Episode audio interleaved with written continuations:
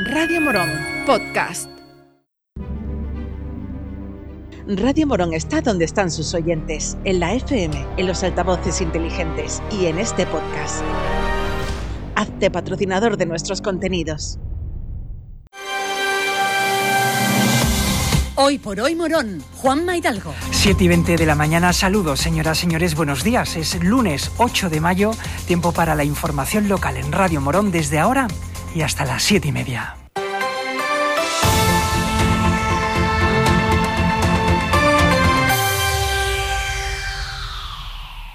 Pasado viernes abrimos el informativo hablándoles de los vídeos de serpientes que en los últimos días se han difundido a través de las redes sociales. Supimos que la investigación se está llevando a cabo por parte de agentes del SEPRONA, de la Guardia Civil, y nos pusimos en contacto con ellos para conocer de primera mano qué es exactamente lo que está ocurriendo en nuestra ciudad con este tema, que por cierto ha despertado una alarma social en la ciudadanía. Francisco López es portavoz de la Guardia Civil en la Comandancia de Sevilla. Este asunto por las serpientes empezó aproximadamente hace dos semanas cuando agentes del Seprona de Morón fueron avisados por policía local para que recogiesen un ejemplar de una serpiente en realidad, que se trata de un ejemplar exótico, es un ejemplar no venenoso, se localiza un domicilio que podría ser el origen de, de dicho ejemplar. Finalmente, esas personas propietarias autorizaron la inspección se vio que en el sótano existía una infraestructura para tener estos animales y se vieron que había cuestiones que no estaban del todo legal, con lo cual del resultado de esa inspección pues se ha informado a los organismos competentes que son el ayuntamiento, la subdelegación del gobierno y medio ambiente. Igualmente se han hecho una serie de gestiones con en este caso por ejemplo con policía con bomberos, perdón, que se, mediante cámaras térmicas se han intentado localizar ejemplares de serpiente por la zona colindante, digamos las viviendas de, de, vecinos colindantes y unas cocheras que hay también cercanas, sin que de momento se hayan podido, mm, digamos, localizar otros ejemplares. Los animales, como ya he comentado, son animales exóticos, no venenosos, por los datos que, manejamos.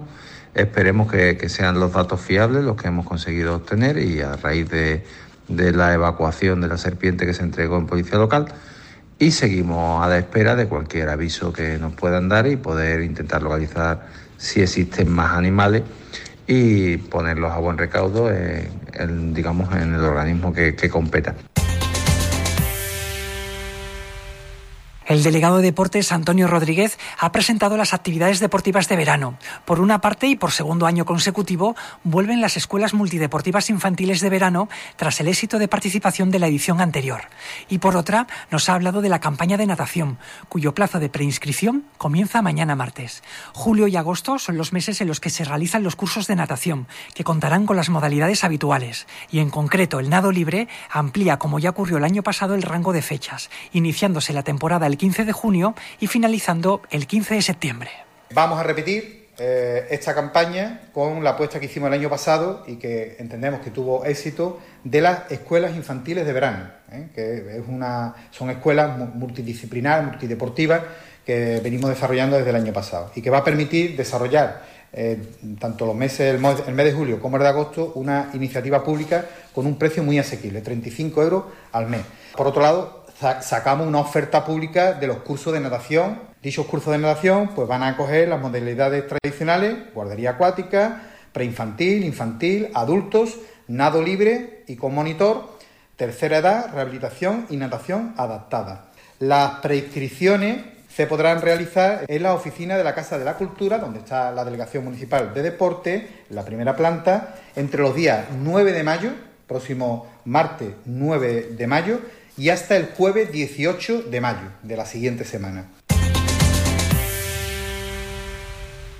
El alcalde Juan Manuel Rodríguez y el jefe del Parque de Bomberos de Morón, Francisco Mármol, ofrecieron una rueda de prensa el jueves de la semana pasada desde la parcela donde en breve van a empezar las obras para la construcción de las nuevas instalaciones del servicio de bomberos. Un día después, el portavoz de Ama Morón convocó a los medios en el mismo lugar para denunciar públicamente que lo que había hecho el alcalde y el jefe de bomberos no es legal. Isidoro Ignacio Albarreal recalca que la ley electoral prohíbe que en pre-campaña se realicen presentaciones de proyectos. Bien, estamos aquí delante del solar de lo que en un futuro eh, puede que sea un nuevo parque de bomberos. Y digo puede que sea porque hace ya cuatro años que se dio una rueda de prensa por parte del alcalde con el señor Villalobo diciendo que se iba a hacer este parque de bomberos. Por supuesto, justo antes de las anteriores elecciones municipales, ¿no?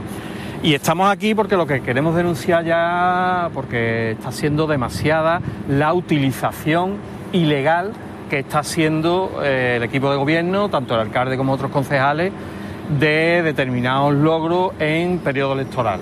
La ley electoral es muy clara. La ley electoral, desde que se convocan las elecciones, y ya están convocadas las elecciones municipales, eh, prohíbe taxativamente hacer inauguraciones, presentación de proyectos y todo este tipo de cosas que eh, supongan, digamos, una utilización electoral.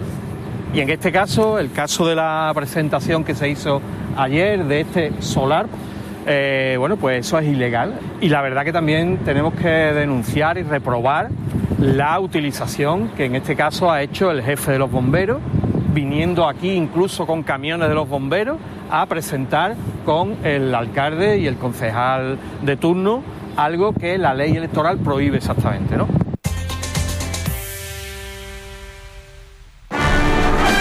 wah skibidi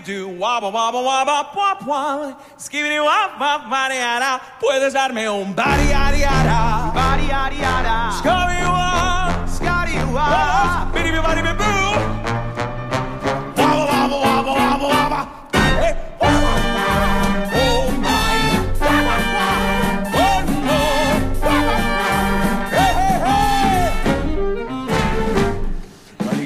Con este sonido de fondo nos vamos hasta el Teatro Coliseum de la Gran Vía madrileña, donde desde el mes de marzo se representa con muchísimo éxito el musical Aladdin. Y allí, sobre las tablas de uno de los teatros más importantes del país, el artista moronense Alex Franconetti debutó hace unos días interpretando uno de los personajes principales de la obra, Jafar. El joven de 26 años se formó en la Escuela de Arte Dramático de Málaga y en la ciudad de la Costa del Sol empezaron sus primeros proyectos profesionales. Alex Franconetti además de actor, es músico y en su faceta de cantante ha trabajado como vocalista principal de la banda malagueña Sótano Sur. Su debut en el Teatro Coliseum de Madrid ha sido para el artista un sueño hecho realidad.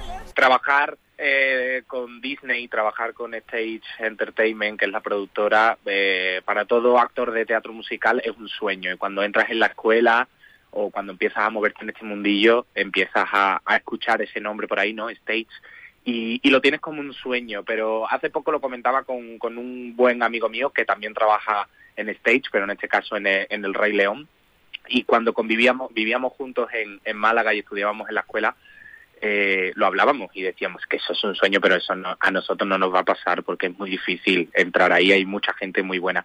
Y fíjate, al final estamos los dos trabajando en la empresa y, y muy felices porque además somos muy jóvenes los dos y, y es, pues bueno, eh, una cosa muy bonita que estamos viviendo y que sobre todo que hay que aprovechar y exprimir al máximo porque bueno, uno nunca sabe cuánto, cuánto puede durar. Llegamos a las siete y media de la mañana, la información continúa en la cadena SER. Nosotros volvemos con más contenido local en media hora, en el informativo de las 8. Hasta luego. Gracias por llegar hasta aquí. Si te ha gustado este podcast, suscríbete a nuestros programas y recomiéndanos a tus amigos. Así la comunidad de Radio Morón seguirá creciendo y con ella el mejor contenido local.